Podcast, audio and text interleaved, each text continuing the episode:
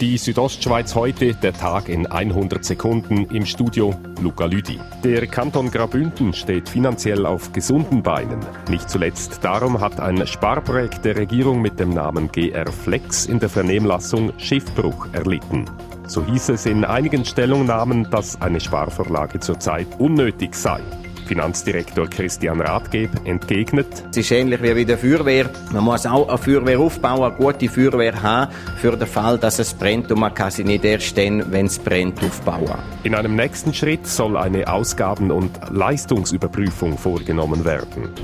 Die Gemeinde Davos hat im vergangenen Jahr um 26.000 Franken höhere Einnahmen verbucht als budgetiert. Wie die Gemeinde informierte, schloss die Jahresrechnung bei einem Gesamtbetrag von 120 Millionen Franken mit einem Überschuss von 218.000 Franken. Landamann Tarcisius Gavierzel nennt einen Grund für diese Fast-Punktlandung. Hohe Ausgabendisziplin haben, dass man nicht das Gefühl hat, wenn es einem gut geht, man tut jetzt das Geld einfach einmal ausgeben, damit es ausgeht ist. Den größten Anstieg verzeichneten die Steuererträge in Davos mit zusätzlichen 3,2 Millionen Franken. Im August sind es zwei Jahre her, als sich in Vergell am Piz Cengalo der verheerende Bergsturz ereignete. In Bondo wird noch lange Jahre wieder aufgebaut und instand gesetzt. Der Kanton Graubünden hat nun für zwei der zahlreichen Projekte Gelder in Gesamthöhe von knapp 12 Millionen Franken gut geheißen.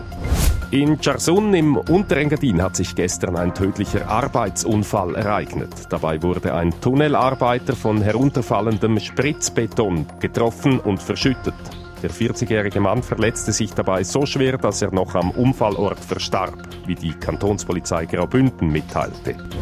Die Südostschweiz heute, der Tag in 100 Sekunden, auch als Podcast erhältlich.